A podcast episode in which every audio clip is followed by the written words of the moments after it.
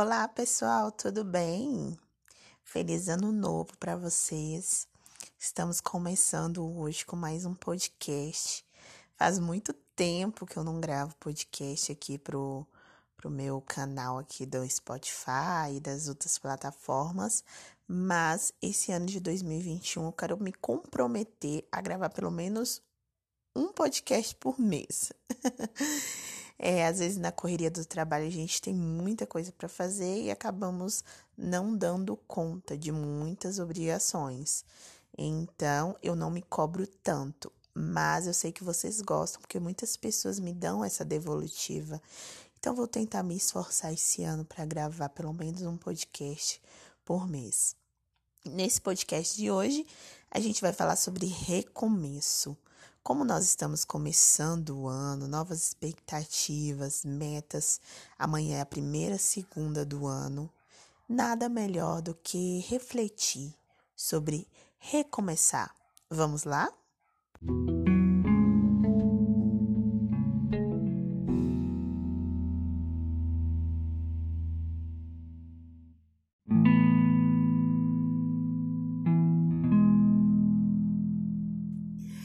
Então, eu queria começar esse podcast te fazendo uma pergunta. É, qual será o seu recomeço em 2021?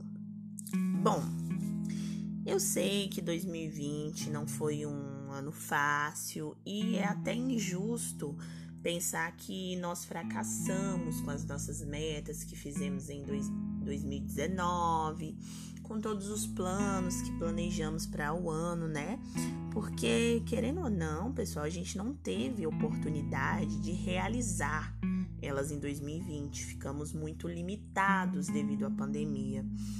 E então não tem como ter esta cobrança, não podemos colocá-las, né? É, como prioridade, como foco de um fracasso que não, não foi isso é, não tivemos oportunidade, foram momentos difíceis. Então, o que eu aconselho é não se cobre. Não se cobre pelas coisas que você não conseguiu realizar em 2020. Foque nesse novo ano que vai se iniciar, que já se iniciou, né? E que você tem a oportunidade de fazer diferente, de tentar investir naquilo que está dentro do seu controle. Todo começo do ano, a gente tem mais de uma nova chance de refazer, reaprender, reamar, recomeçar e todos os rés, né? Por aí. Sendo assim, é, eu gostaria que você meditasse numa pequena história que mexeu muito comigo esses dias e eu até tentei gravar um vídeo, mas eu não consegui, eu não sei, eu não tô tendo muita intimidade com a câmera para gravar esses dias. Mas eu falei, ah, eu vou gravar no podcast, eu acho mais fácil. A gente grava o podcast, parece que eu tô aqui conversando com várias pessoas na sala. Então, para mim é muito mais interessante.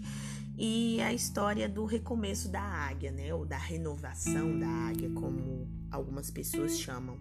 Então, segundo algumas pesquisas que eu fiz, a águia ela é a ave que possui mais longevidade da espécie. Então, ela vive cerca de 70 anos. Porém, para chegar a essa idade, quando a águia faz 40 anos, ela precisa tomar uma decisão muito difícil. Porque com 40 anos de idade, é, as unhas da águia elas estão compridas, flexíveis e por conta disso ela não consegue agarrar as presas da qual ela se alimenta. Então ela não consegue ter aquela agilidade que ela tinha de agarrar as presas com facilidade para se alimentar. O bico dela também já está alongado e pontiagudo. Ele se curva demais e as suas asas se tornam pesadas em função, em função da grossura de suas pernas. Então, esse envelhecimento dela, né, devido ao tempo, dificulta o processo dela de sobrevivência. Já se passaram 40 anos do, desde o dia que a ave era jovem. Então, é, a águia ela precisa tomar uma decisão muito difícil para conseguir voar melhor novamente. É, nessa situação, né, pessoal, a águia ela só tem duas alternativas. Ou ela morre, né, decide morrer, ou ela decide enfrentar um doloroso processo de renovação que tem duração de 150 dias. Se vocês escutarem um vento forte, é porque aqui tá chovendo muito esses dias, então fica, né, o barulho do trovão. Parece até aquelas histórias de terror que a gente conta em tempos de chuva. Enfim, gente, continuando. É, esse processo consiste em a águia voar para uma montanha bem alta e lá ela se recolhe em um ninho, né, que esteja próximo a um paredão. E um local tem que ser bem seguro, longe dos predadores, né? Onde que ela, é, na, quando ela for retornar, ela dê um, um voo muito alto, firme e pleno. Então, quando a águia ela encontra esse lugar, ela começa a bater o seu bico contra a parede até conseguir arrancá-lo. Isso ela enfrenta corajosamente a dor. Então, assim, essa atitude causa ela uma dor muito grande. Pacientemente, ela espera nascer um novo bico, o qual vai ajudar ela a arrancar suas velhas unhas. E aí começa esse processo doloroso de arrancar as unhas. Com essas novas unhas, ela passa a arrancar as velhas penas. Após cinco meses, mais ou menos, né, que diz é, a pesquisa, é a águia renasce. Então ela sai para o famoso voo de renovação, certa da vitória, né, de estar preparada para viver mais 30 anos. É, gente, eu tava estudando sobre isso e eu confesso para vocês, eu chorei muito porque mexeu muito comigo essa história. É, quantas vezes né, na nossa vida nós temos que parar para refletir por algum tempo para dar início a esse processo de renovação, de recomeço? É necessário a gente se desprender muitas vezes dos preconceitos, dos maus costumes, de tudo aquilo que não é mais útil ou importante para a gente continuar o nosso voo. Um voo de vitória, né? Como diz a pesquisa. É, eu pensei e eu percebi que somente quando somos livres dessas barreiras, desses pesos do passado, nós podemos recomeçar e reaproveitar, né, ou aproveitar o resultado valioso dessa renovação. Eu gostaria que você pensasse sobre essa história da renovação da águia, porque é uma lenda, mas esse símbolo, né, tornou-se referência de suas histórias que são utilizadas em muitos lugares. São é uma analogia, né, que nós seres humanos usamos. É muito importante nós usarmos o começo de um ano novo para repensarmos as nossas atitudes, o nosso caminhar, o que nós queremos mudar, o que nós podemos fazer com o aprendizado que tivemos durante o ano como podemos nos comportar daqui para frente?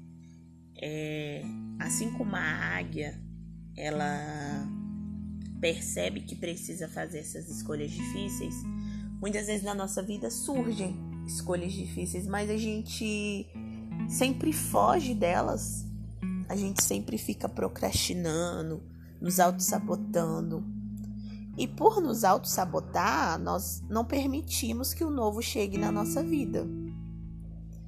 É como uma frase que eu vi no filme A Cabana e mexeu muito comigo. Muitas vezes estamos tão focados na nossa dor que nós não vemos o novo, nós não valorizamos o que está ao nosso redor. E por focar demais na nossa dor, por focar demais no que não aconteceu em 2020, a gente não consegue recomeçar e fazer com que 2021 se torne um ano diferente. Então, através desse podcast, pessoal, eu gostaria de te desafiar. Amanhã é um novo dia. Amanhã é segunda-feira, é dia 4 de janeiro de 2021. Quais são as suas metas para 2021? Quais as mudanças que você deseja na sua vida? E o que te falta para realizá-las? Pense sobre isso.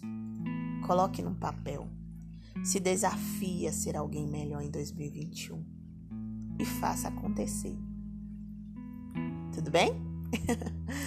Por hoje é só. Nos encontramos no próximo episódio do Senta no Divã. Beijo, pessoal. Tchau.